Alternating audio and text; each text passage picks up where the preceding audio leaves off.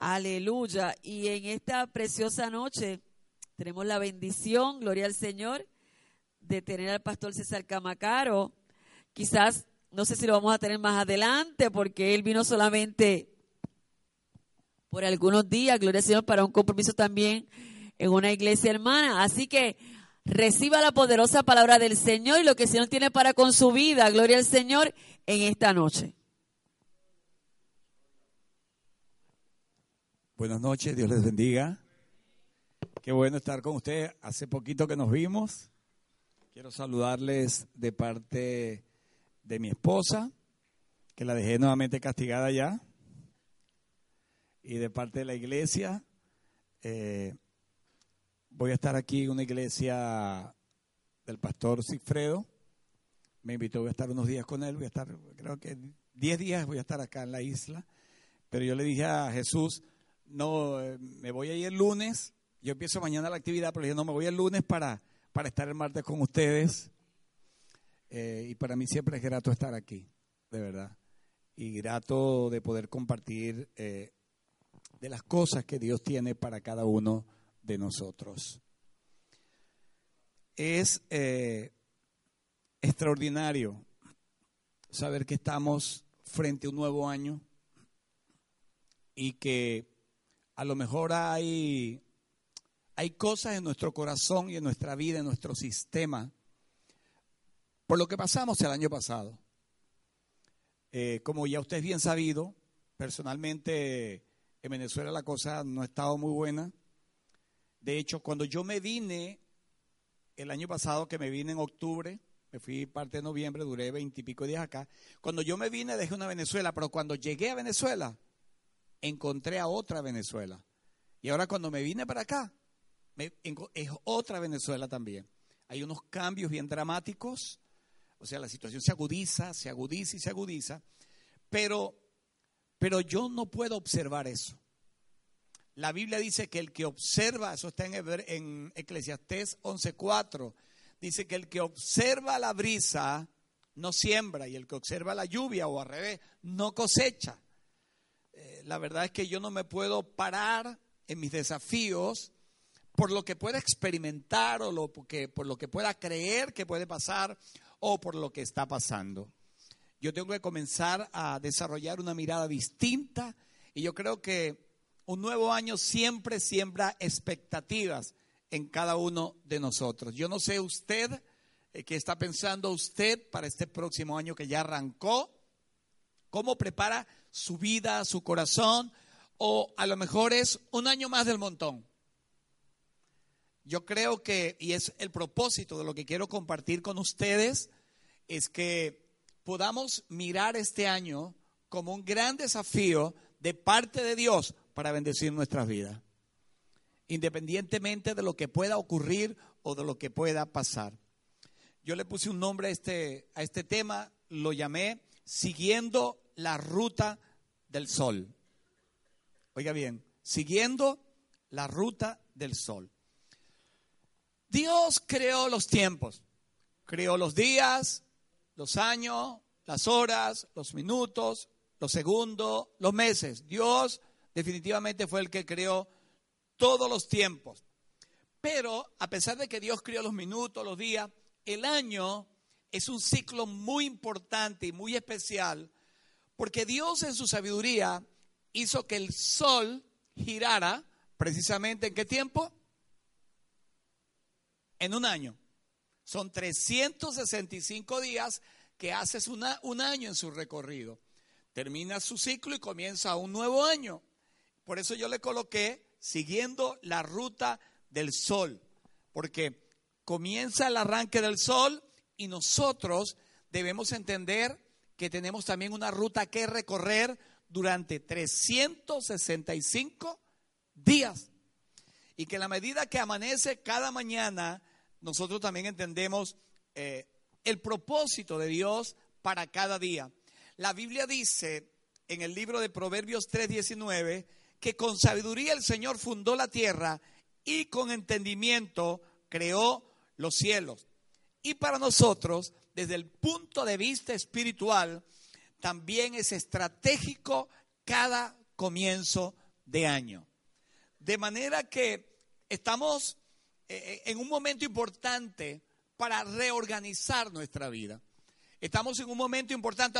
A lo mejor usted dirá, wow, pero todos los años el mismo cuento cada enero, cada diciembre, eh, echa lápiz, pensar, ahora sí, este año voy a cambiar mi dieta, este año me tumo unos kilitos, este año tengo un mejor trabajo, este año sigo mis estudios, este año arranco con mi empresa, este año me enfoco más en la iglesia. Y a lo mejor muchas de esas cosas las logramos, pero es posible que muchas de esas cosas no lo logramos. Y a lo mejor llega hasta un grado de frustración en nosotros, nos sentimos mal porque hicimos propósitos el año pasado, en enero o en diciembre, y, pasó un año y nos dejamos envolver por una cantidad de situaciones y como que no alcanzamos esos propósitos. Sin embargo, eh, necesitamos pararnos de frente y no permitir que los fracasos pasados ni los éxitos pasados se conviertan en el, guía que va a determinar la ruta que usted y yo vamos a comenzar este nuevo año. No importa la edad que usted tenga, no importa las experiencias que usted haya tenido, la realidad es que usted va con el sol. Cada día en la mañana que usted se levanta, usted está enfrentando un reto de un día y un día que tiene un valor importante. Un día que no podemos observarlo desde el punto de vista superficial, sino porque Dios en cada día encaja un propósito personal para la vida de cada uno de nosotros. O sea, no es que me levanté en la mañana y como vaya yendo voy viendo. No, Señor, sino todo lo contrario. En la mañana me levanto y me recuerdo las palabras del profeta Jeremías que decía que cada mañana las misericordias del Señor son nuevas. Y que si no fuera por esas misericordias, todos estuviésemos vuelto chicharrón, consumidos, quemados.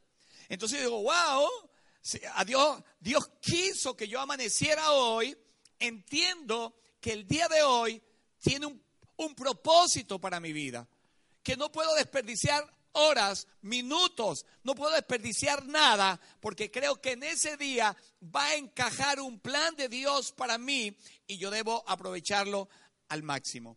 Pero paralelamente a esto, también entiendo que en ese día estoy en una guerra. Estoy en una guerra contra el diablo, estoy en una guerra contra un sistema que apunta en contra de todos los valores espirituales pero también estoy en una férrea lucha conmigo mismo, con mis deseos, con mis debilidades, con esas cosas que usted no puede mirar en mí, ni yo puedo mirar en usted, pero que son una realidad y que a veces nos obstaculizan para poder proyectar las cosas que queremos. A veces tenemos el buen deseo de lograr algo, pero no lo logramos porque estamos librando una gran batalla contra nosotros mismos.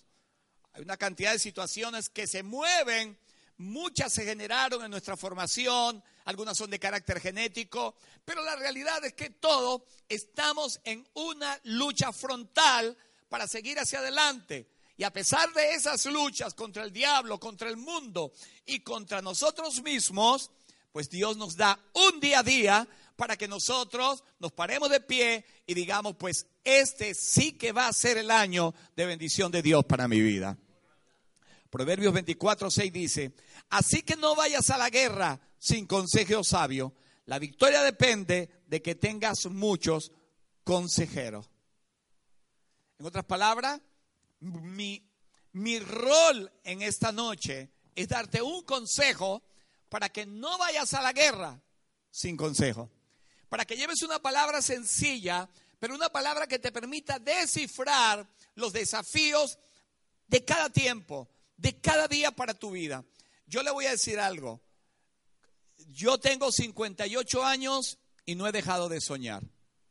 Tengo un plan de vida para mis próximos 5 años. Tengo un plan de vida para mis próximos 10 años. Tengo un plan de vida para mis próximos 15 años. Y tengo un plan de vida para mis próximos 20 años. No sé si llegaré, pero yo estoy planificando. Yo sigo soñando. Alguien dijo que el que deja de soñar comete un suicidio psicológico. y yo entiendo que es verdad. Si Dios nos dio la capacidad de soñar, es para que podamos soñar. Pero cuando Dios nos dio la capacidad de soñar, es para que también nos atrevemos, nos atrevamos a hacer cosas a favor de esos sueños. Así que yo quiero motivarlo a usted a que usted se atreva a soñar y que mire la ruta del sol como una gran oportunidad para lograr quizás muchas cosas que usted en su vida no logró. Eh, esto eh, quizás es asunto de edad, pero he estado muy reflexivo, le estaba comentando al pastor Jesús, porque a la edad que yo tengo,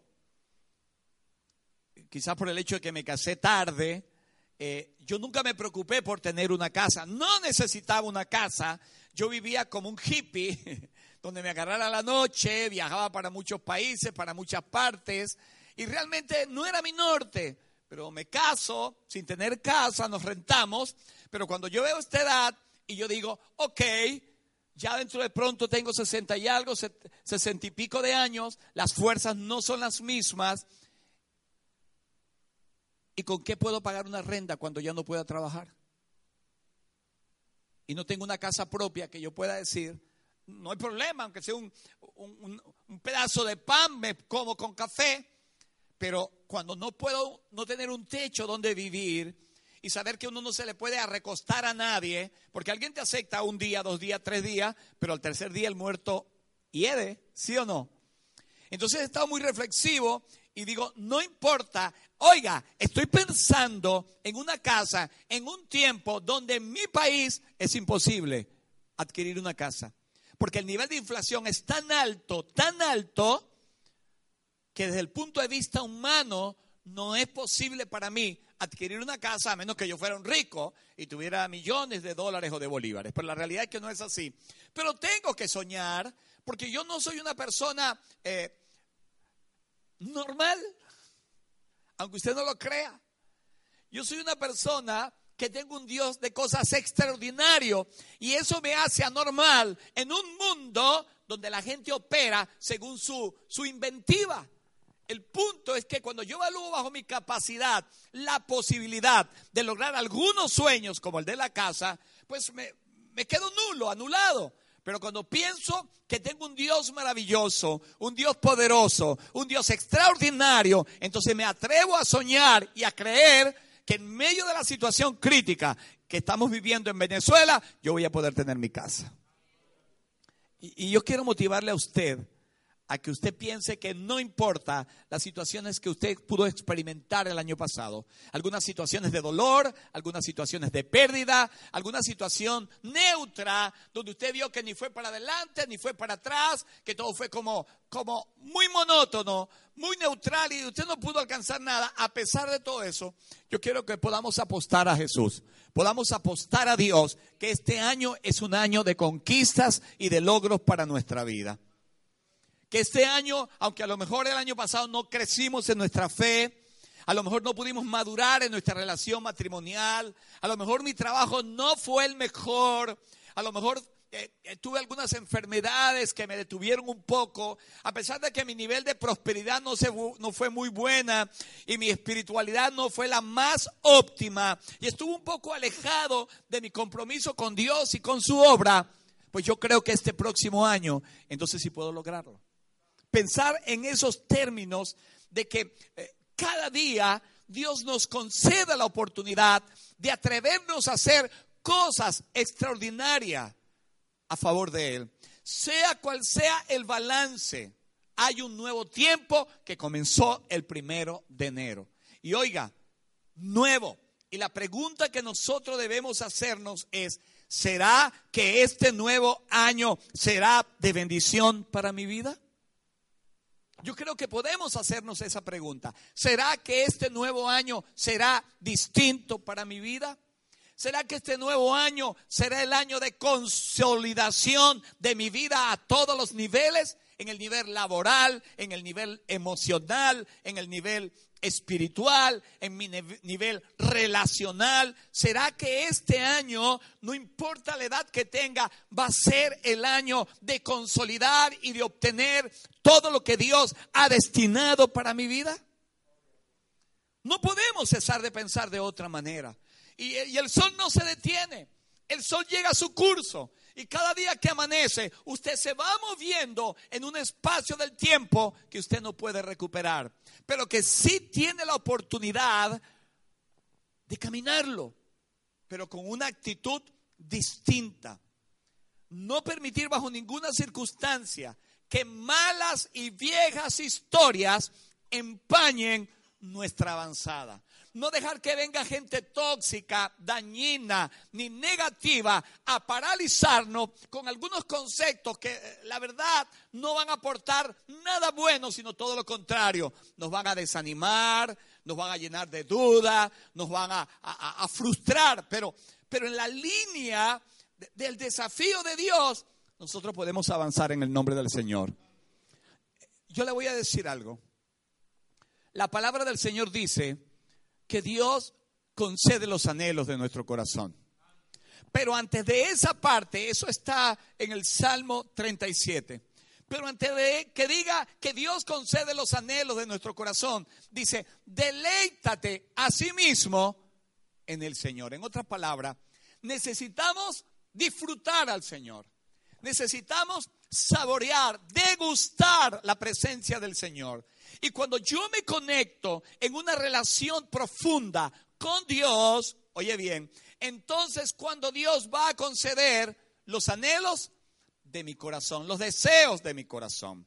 Ahora, el que yo tenga deseos no quiere decir que Dios vaya a cumplir todos mis deseos. ¿Por qué? Porque muchos de esos deseos no están conformes al propósito que Él tiene para mi vida. Pero óigase bien, pero cuando yo estoy conectado con Dios, no debo preocuparme por aquellos propósitos que no están conectados con Él, porque en mi nivel de obediencia y de conexión con Él, Él se va a encargar de disipar y sacar de mi corazón aquellos anhelos que no están en su propósito. Pero cuando yo estoy conectado en una relación profunda y comprometida con Dios, todos aquellos anhelos que el Espíritu Santo ha, sembrado en mi corazón, yo voy a comenzar a verlos en el nombre de Dios. Ahora, ¿qué debo hacer? Debo primero que nada, número uno, debo colocar a Dios como el centro de mi vida. Yo no voy a colocar a Dios en el orden de mis prioridades. Dios mi número uno, después no sé quién es el otro, mi mujer en el número dos, después mis hijos en el número tres, después en, en mi escala en el número cuatro mi trabajo y así sucesivamente. No, esos son niveles humanos. Y Dios no se mueve en niveles humanos. Entonces yo tengo que colocar a Dios como el centro de mi vida. Si yo quiero un año exitoso, entendiendo que estoy viviendo en un mundo colapsado, en un mundo que está desfasado, que se salió de la órbita, donde los problemas de Puerto Rico no son solo en Puerto Rico, sino que es un rollo mundial. En Venezuela tenemos problemas críticos, aquí en Puerto Rico tienen sus problemas, en los Estados Unidos hay su problema, ahí en el Medio Oriente hay problemas. El mundo está lleno de problemas. Pero la única manera como yo puedo enfrentar todos esos desajustes sociales, políticos y espirituales es en una perfecta conexión con Dios. Es desarrollando una vida de intimidad más profunda y más comprometida con Dios. Y no estoy hablando de venir a la iglesia. Debemos venir a la iglesia. Pero nuestro compromiso, oye bien, de tener a Dios como el centro de nuestra vida, tiene que ver con 24/7. Tiene que ver con desde la mañana hasta la mañana. Tener a Dios en muy noticia, colocar en las manos de Dios todos esos anhelos, todos esos deseos, todas esas frustraciones, todos los dolores. Decirle, Señor, no quiero mover un paso en mi vida si no tengo la certeza de que tú estás conmigo. Decirle, Señor, hay situaciones humanas que en mi posibilidad se escapan de mi mano y necesito tu poder y necesito tus recursos para poder salir hacia adelante. El problema es que cuando nos afamos, nos, soltamos del criterio de Dios, entonces enfrentamos al mundo en nuestra humanidad. Y el problema es que nuestra humanidad es débil, es frágil, es inconsistente. Y de allí que saltamos de fracaso en fracaso, de pérdida en pérdida y de frustración en frustración. Entonces, si quiero tener la ruta del sol con claridad en mi vida y moverme en ese día a día bajo la bendición de Dios, yo no puedo hacerlo solo. Yo necesito tener una conexión genuina de parte del Señor. Y para eso tengo que desarrollar disciplinas espirituales. Necesito crear un plan de disciplinas espirituales. Disciplinas espirituales diarias. Una vida de conexión de oración.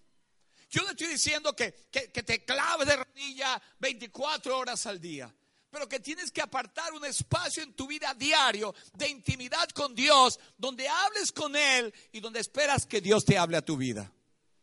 Ese momento de donde tú le hablas y le, planteas a Dios esas cosas que a tu pastor no le puedes decir. No te atreves a decirla. Alguien dijo, mira hacia afuera y te escandalizarás. Mírate a ti mismo y te horrorizarás. Entonces necesitamos desarrollar esa confianza con Dios si queremos un año exitoso para nuestra vida. Necesitamos vaciarnos y decirle a Dios todo lo que hay aquí adentro y decirle, Señor, necesito tu dirección, necesito tu apoyo, necesito tu motivación, necesito tu comprensión. El libro de Hebreos dice que Dios eh, dice que tenemos un sacerdote que se compadece de nuestras debilidades. Tenemos un Dios que sabe que somos polvo. Tenemos un Dios que no se va a escandalizar por nada de lo que vea en nosotros. Pero tenemos un Dios que como Padre quiere que como Hijo nos acerquemos a Él y encomendemos toda nuestra vida hacia Él. El salmista decía, nos recomendó que encomendemos al Señor nuestros caminos y que confiemos en Él, que Él hará. Tres verbos, dos míos y uno de acción del Señor. Encomiendo al Señor mi camino, el primer verbo, encomendar. Le pongo en las manos porque eres el centro de mi vida. Señor, toma esto. Tengo un proyecto, quiero hacerlo. No quiero moverme oyendo los dictámenes y las ayudas externas. Esto parece como demasiado radical y fanático, pero esa clase de radicalidad y de fanatismo es lo que hizo que grandes hombres y mujeres de Dios hicieran grandes empresas y pudieran prosperar y alcanzar tantas cosas. Señor, te coloco, encomiendo mi vida, te encomiendo mi matrimonio, me quiero casar, eh, quiero comprar un carro, una casa. Si no opero en mi humanidad, y la Biblia dice que lo que es de la carne, carne es y es muerte. Pero cuando yo hago las cosas impelado, movido por el Espíritu Santo de Dios, por esa relación de Dios, los resultados no se hacen esperar. Entonces, encomiendo al Señor mi camino. El segundo verbo, confío. Allí la palabra en hebreo, confiar, tiene que ver como el que agarra un bastón y se apoya para poder avanzar. En otra palabra, no te apoyes en tu propia prudencia. No te apoyes en tus habilidades, en tu sabiduría, en tus éxitos pasados, en tus logros, en tu inteligencia, en tu sapiencia. No, no te apoyes encomienda al Señor y confía en Él. En otras palabras, ese sí que se la sabe. Tienes que confiar en el Señor, confiar que Él tiene lo mejor para tu vida, confiar que Él es real, que no importa que no se te han dado cosas en otros tiempos y confiar que entonces en este tiempo Dios te va a dar todo lo que tú necesitas y a la manera que tú lo necesitas. Y el tercer verbo es una operación de Dios, hacer. Él hará. Dios va a obrar. Estamos viviendo en un mundo de tantos cambios tecnológicos, donde el hombre está haciendo cosas increíbles y cada día se nos hace un poco más difícil a nosotros poder confiar en el Señor de una manera sencilla. El doctor Billy Graham hace como 30 años dijo en una universidad de los Estados Unidos que hoy la inteligencia del hombre ha sobrepasado su sabiduría. Y es verdad. Hoy somos muy capaces, con mucha destreza y con muchas habilidades, pero carecemos de la sabiduría para enfrentar la vida. Por eso estamos en una sociedad fracasada, donde los hogares se sismatizan, se dividen, se agreden, donde la gente hace de todo para casarse y al día siguiente se está divorciando. Por eso vemos gente, hoy leí un reportaje del periódico, aquí en Puerto Rico dice que el porcentaje de personas eh, enfermas de problemas mentales, dice que es avasallante. Personas medicadas, personas con, con síndrome de estrés eh, fuerte, eh, signos depresivos. Todo esto tiene que ver porque todo se salió de control. Una sociedad donde el hombre está dependiendo de sus propias habilidades y de sus propias capacidades y se olvida de Dios, pierde el control de todas las cosas. Entonces el consejo de hoy es, vamos a tomar al Señor como el centro de nuestra vida. No movamos nada sin decirle, Señor, no voy a hacer esto. Aunque nos parezca irracional, yo creo que esto es un atentado contra nuestro orgullo, ¿verdad? Porque hoy nuestro orgullo nos dice, haz como tú quieras, hazlo a tu manera, tú sí que te la sabes. Pero Dios dice, ¿sabes algo? Tú no sabes nada. Tú no sabes nada, tú crees que sabes mucho, pero la realidad es que el único que tiene el control soy yo. Entonces yo te invito a que sea un año de reencuentro con Dios, sea un año de propósitos divinos, sea un año de búsqueda profunda de Dios, de compromiso de verdad. No un Dios donde le voy a regalar el tiempo que me sobra, si acaso. No el Dios donde, donde eh, mi cansancio está por encima de Él. No, un Dios que yo pueda demostrarle a través de mis acciones, a través de mis actitudes, cuán importante Él es para mí. Un Dios donde realmente crea que Él es el centro, no porque lo canto, no porque lo diga, sino porque mi vida está demostrando que Él realmente es mi centro. Cuando yo pienso de esa manera, todas las cosas también comienzan a cambiar en mi vida, porque todas esas prioridades comienzan a revertirse. Comienzo a amar lo que Él ama, comienzo a odiar lo que Él odia, comienzo a hacer lo que Él quiere que yo haga. Entonces mis cosas quedan en un segundo plano. Hombres y mujeres que han impactado comunidades y sociedades y han hecho historia para el Evangelio, son personas que pudieron colocar a Dios como el centro de sus vidas. Fueron ilógico para otros. Otros no lo entendieron, pero fueron aquellos que pudieron conectarse con el propósito de Dios para su vida. Leía la, historia de, de eh, un americano que fue a, unas, a la selva ecuatoriana. Él se llamaba Jim Elliot. No sé si ustedes alguno llegó a oír de Jim Elliot por los años finales de los 50. Tuvo un llamado de Dios, un hombre brillante, un hombre destacado en la universidad, pero un hombre que, que, un día decidió amar a Dios, un día que decidió dejar de ser un cristiano común y corriente, dejó de ser un simple asistente de una iglesia y decidió acercarse a Dios, cambiar su sistema de vida espiritual.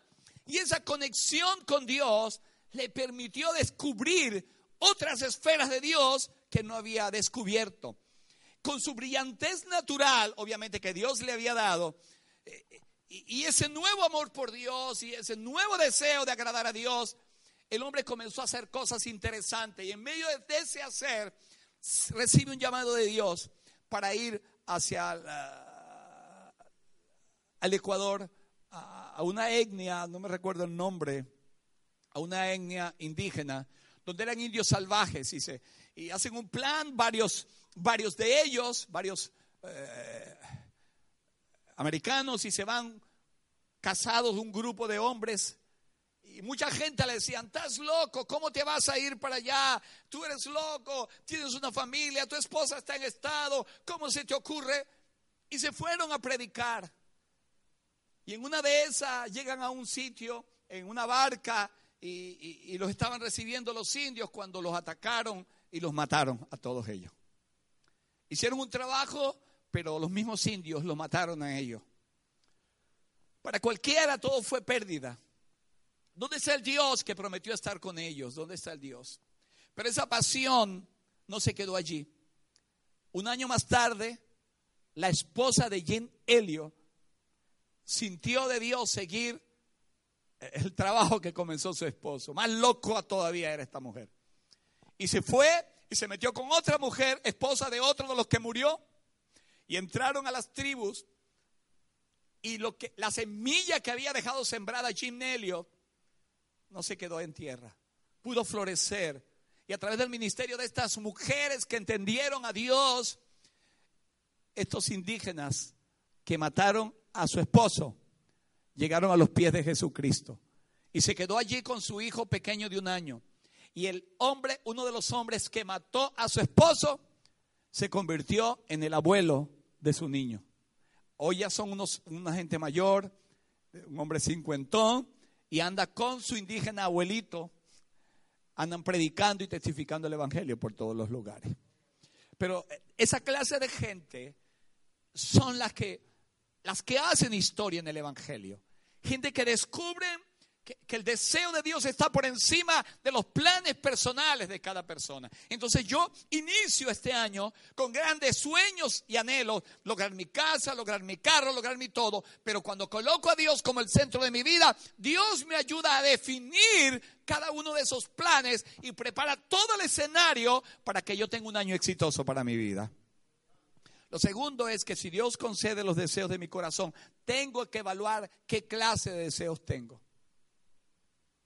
Porque muchas veces las cosas se tranca allí cuando los deseos no tienen coherencia con los deseos de Dios. Porque a veces nuestros deseos están enrumbados hacia, hacia elementos que van en contradicción con incluso con la fe que profesamos. Elementos materialistas. Y no es que Dios no quiere que logremos nada material. Él lo que no quiere es que eso material se convierta en lo que direccione nuestra vida. Entonces Dios, yo comienzo a evaluar mis deseos a la luz de lo que Dios tiene para mi vida. Yo comienzo a evaluar cada cosa a la luz de lo que la palabra del Señor tiene para mi vida.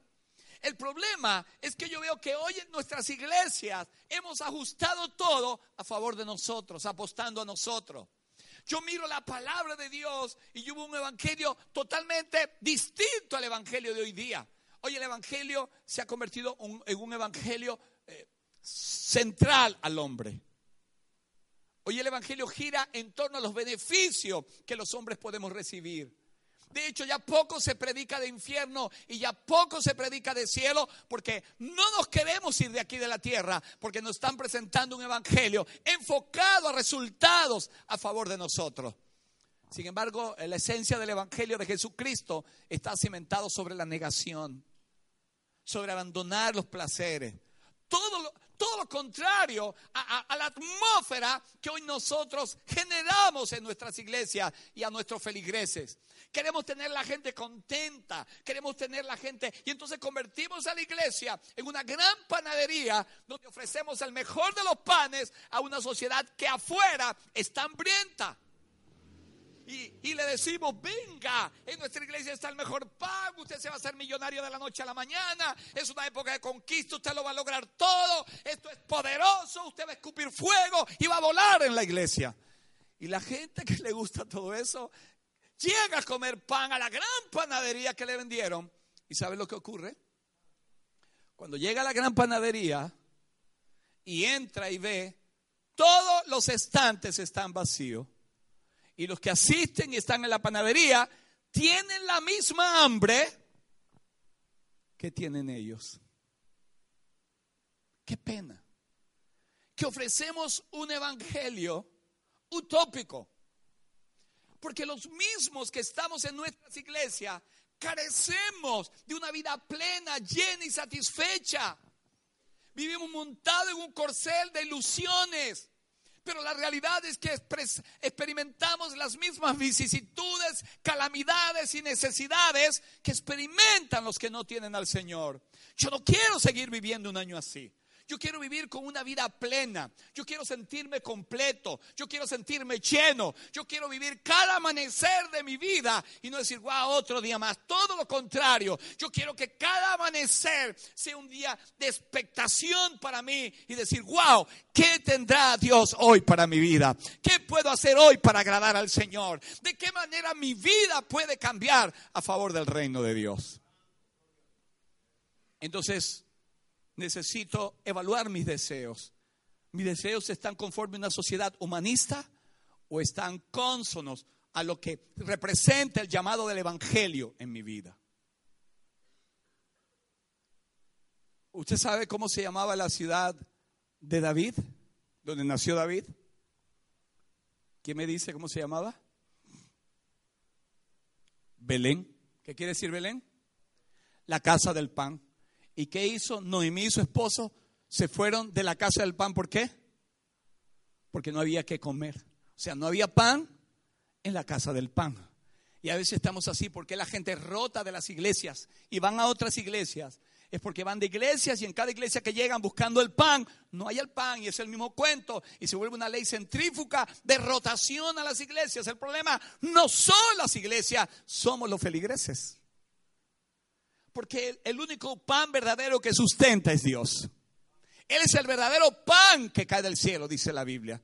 Si yo no desarrollo una relación y me alimento de Jesús y me como a Jesús todos los días de mi vida a través de una relación de compromiso, entonces será una vida de religión. Una vida que dependerá de emociones. Y voy a necesitar predicadores que alboroten mis emociones. Y voy a necesitar de canciones que alboroten mis emociones. Y necesito convertir la iglesia en un centro de, de, de de terapia donde haya catarsis y llore y grite y salga de aquí livianito para poder enfrentar los desafíos de una casa que se me está cayendo, con unos chicos que se me van de la mano, con una sociedad peligrosa y terrible. Esa es la verdad. Entonces yo necesito pararme firme, que es lo que yo quiero este próximo año para mi vida. Yo voy a seguir la ruta del sol, voy a evaluar el día a día. El salmista, el salmista Moisés, en el Salmo 90, hizo una oración y dijo, Señor, enséñame a qué? A contar mis días.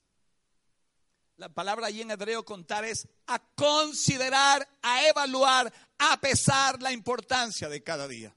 Él dice, y lo dijo un hombre viejo, porque cuando escribió ese salmo ya estaba viejo. Enséñame a evaluar ese día a día para que mi corazón pueda moverse en qué? En sabiduría. Entonces yo tengo que considerar cada día como importante.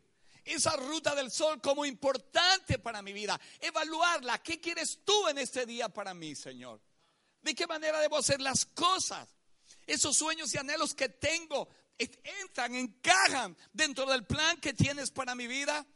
En Venezuela estamos experimentando quizás uno de los fenómenos más tristes que puede experimentar una nación creo que aquí en Puerto Rico apenas están experimentando. Y es que todo el mundo está migrando. Todo el mundo se está yendo de Venezuela. Ya en Panamá no los quieren ver. Están hicieron ya una ley en contra de los venezolanos. Imagínense ustedes. Dominicana está llena de venezolanos, las calles, los trabajos en los Estados Unidos, Orlando, medio Venezuela está viviendo en Orlando, en Miami, en todas partes. La gente, porque la gente no haya que hacer.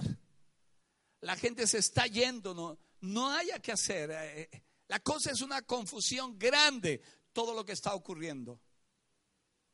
La gente no tiene la sabiduría para enfrentar las situaciones diarias. Cuando yo siento y experimento las carencias que experimentamos todos los venezolanos, que a veces no tenemos arroz para comer, a veces no hay. Ahora mismo, ah, yo acabo de tener una crisis de, sinusitis por, debido a, esta virosis que están dando. Tuve diarrea, vómito, fiebre, y entonces me dio una crisis de sinusitis. Y el médico me mandó un, un antibiótico en toda Venezuela. Llamamos gente de todas partes de Venezuela, amigos, para buscarnos un antibiótico. No hay un antibiótico. Esa es la realidad. Cuando yo veo todo eso, digo, me provoca irme del país también. Me provoca salir del país. Pero sabe una cosa, cuando pienso que en Venezuela se necesita de gente que le hable del Evangelio, cuando entiendo que si de mi iglesia se han ido más de 35 familias. De solo de mi iglesia, que es una iglesia pequeña, más de 35 familias se han ido afuera. ¿Quién se va a quedar en Venezuela para hablar del Evangelio? Buscando mi comodidad, buscando mi beneficio, descuido un propósito y una encomienda de parte del Señor. Entonces la vida no puede girar en torno a mí y a mis necesidades. Yo tengo que entender que detrás de todo lo que yo quiero, yo tengo un propósito que alcanzar, porque la vida y el tiempo es muy corto y se va de la noche a la mañana. Hasta ayer yo era un muchacho y ahora ya siento la embestida de la muerte por ahí cerca, el frío. de la pelona que se está acercando por allí. Entonces, tengo que tener claridad en ese día a día saber lo importante, pedirle al Señor que me permite evaluar ese día como una oportunidad para tener un encuentro con sus propósitos, que ya no puedo jugar a la iglesia, que ya no puedo jugar el Evangelio, no hay tiempo, es necesario de retomar mi llamado, es necesario retomar mi dirección para producir un impacto en la vida de otras personas. Oraba, necesito orar más daba, necesito dar más. Leía la Biblia, necesito leer más. Hablaba del Evangelio, necesito hablar más. Pero estoy en un tiempo de mi vida donde tengo que hacer otras cosas para vivir una vida genuina y con propósito, de acuerdo al llamado de Dios para mí. Necesito seguir la ruta del sol. Otro consejo que quiero darle es que júntese con personas que le ayuden a crecer. Aléjese de personas que lo estancan. Aléjese de personas que son tóxicas para su vida. Hay personas que son como la sanguijuela. ¿Usted sabe lo que es la sanguijuela? Es un animalito como un gusanito que tiene ocho córneas donde succiona sangre, chupa y chupa hasta secar. Hay gente que son así.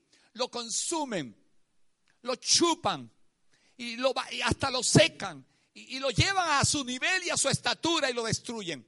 Acérquese a gente que aporte cosas importantes para usted. Gente que le haga crecer, gente que le haga animar, gente que le haga progresar, gente que lo motive, no gente que lo desanime, no gente que, que, que, lo señale que lo meta en el hueco de los perdedores donde están ellos. Aléjese. ¿Sabe que es mejor andar solo y con Dios que con una de estas personas? Entonces, hay gente que pueden aportar cosas importantes para nosotros. Vamos a acercarnos a ellas. Si no podemos acercarnos físicamente, son gente que ha escrito, vamos a leer. Tienen un seminario, vamos al seminario.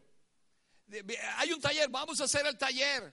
Pero necesitamos invertir nuestra vida diaria en cosas que aporten a nuestro crecimiento. La Biblia dice que las malas compañías corrompen las buenas costumbres. Entonces necesitamos sacarnos de lastrarnos de todo el que nos atrasa en la vida. Porque incluso hay familiares que nos atrasan, hijos que atrasan, que creen que todo el tiempo crecen y todavía tú tienes que seguirle dando en la vida y guiándole en la vida y se te consumen la vida y no te permiten vivir la vida. Cada quien es responsable de sus actos. Necesitamos tomar un alto en la vida y dejar que los demás experimenten sus propias situaciones. Pero no podemos ser la sombra de otras personas mientras descuidamos nosotros nuestro llamado, nuestro compromiso con ese diario vivir. Yo no puedo estancarme que otro, que otro vivir en la vida de otro y que otro vive en mi vida. No, Señor. Yo necesito entender que tengo una vida en Dios y que tengo una responsabilidad delante de Dios con esa vida. Por eso el Señor dijo a aquel tipo, usted se acuerda, es un anónimo, se acercó y le dijo, eh, Señor, te quiero seguir. Pero sabes algo, primero voy a enterrar a mi papá que se murió. ¿Sabes lo que le dijo el Señor? Sí lo saben. ¿Qué le dijo? Hello. No, no oigo. Deja que los muertos entierren a sus muertos. Eso parece como anticristiano lo que Jesús dijo. ¿Sí? ¿Hay algo más cristiano que ocuparse del papá? ¿No dice acaso la Biblia que honra a tu papá y a tu mamá? ¿Sabes lo que le dijo Jesús? ¿Sabes una cosa, mi hijo? Hay cosas que los muertos espirituales de esta vida pueden hacer y que tú también puedes hacerla. Pero hay cosas que los muertos de esta vida no pueden hacer y que solo tú puedes hacerlo. Anda tú y anuncia el reino de Dios, le dijo. Entonces a veces yo asumo cosas, roles que no debo asumir en la vida y desarrollo una patología psicológica llamado el síndrome del Salvador. Quiero ser el salvador de toda la familia o buscar aceptación a través del sacrificio. Y eso es una enfermedad también. Porque yo tengo un valor no por lo que hago, yo tengo un valor por lo que yo soy. Entonces a veces me enredo un compromiso y olvídese de eso. Me olvido del compromiso de mi creador. Aunque es duro y crudo lo que estoy diciendo, eso es discipulado al máximo. Deja que me despida mi familia. Jesús se lo dijo, ninguno que poniendo su mano en el arado es apto para entrar al reino de Dios. Entonces no puedo volver atrás. Yo tengo que mirar hacia adelante. Ese día a día vivirlo para Dios. Porque Dios dentro de ese día tiene grandes misericordias, propósitos y proyectos para mi vida. Y muchas veces no es que Dios no me bendice, no es que Dios no me da las oportunidades, es que no las veo porque estoy buscando ver otras cosas. Entonces tengo que pararme en esa ruta de la vida y decirle, Señor, ¿sabes algo?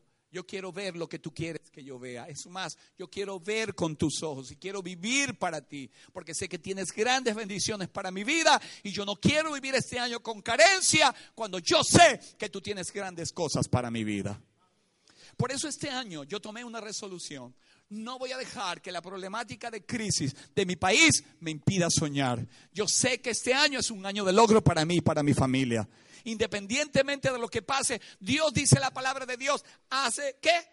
Hace ríos donde no los hay. En medio del desierto, Dios va a hacer milagros. Esa es la historia de Dios. Un Dios que hace cosas grandes, abre el mar en dos. Un Dios que hace llover pan del cielo. Un Dios que en todas las cosas hace, hace cosas extraordinarias para impresionarnos. Ese Dios es mi Dios, ese es tu Dios. Y yo quiero este año experimentar de ese Dios que hace cosas extraordinarias. Un Dios que no me va a decir, sabes César, tienes 58 años, desde los 17 me conociste y has botado la casa por la ventana, has perdido mucho tiempo, te has equivocado. ¿Sabes una cosa? Mi Dios no es ese Dios que está con un dedo señalando para hundirme, sino que está diciendo, no importa César, en la medida que tú reconozcas y te des cuenta, yo tengo mis brazos abiertos para decirte, estoy contigo. Y nada que venga contra ti va a prosperar, porque yo voy a ser tu escudo, porque yo voy a ser tu protección y yo voy a ser quien va a tomar tu vida en mis manos. Y eso me anima a saber que este año hay cosas extraordinarias para nosotros y que me voy a parar delante de lo que sea y voy a decir, no me importa, porque Dios está conmigo. Y si Dios está conmigo, nada es contra mí. Y aunque el resto del mundo diga no, si Dios dice sí, yo aporto, acepto a Dios y me apego a lo que Dios dice. Y créame, lo que Dios dice siempre es verdad. Así que vamos a animarnos este próximo año y vamos a decirle al Señor que, que nos ayude que nos ayude a, conectarnos con lo que Él tiene para nuestra vida. Yo le animo, hermano, este es su año. Yo le animo, este es su año.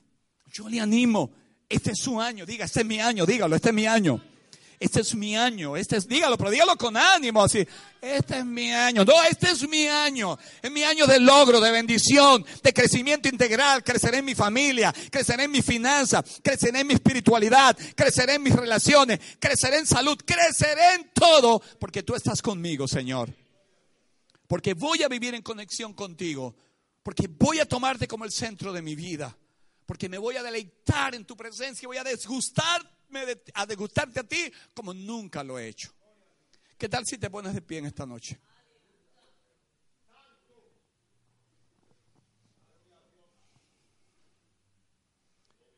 Hermano, el almanaque, el calendario cambia todos los días. Tú y yo tenemos que cambiar interiormente todos los días también. Y prepararnos para eso que Dios tiene para nosotros. Esto no es una charla motivacional que yo he venido a compartir contigo. Yo he venido a animarte porque porque Dios es real.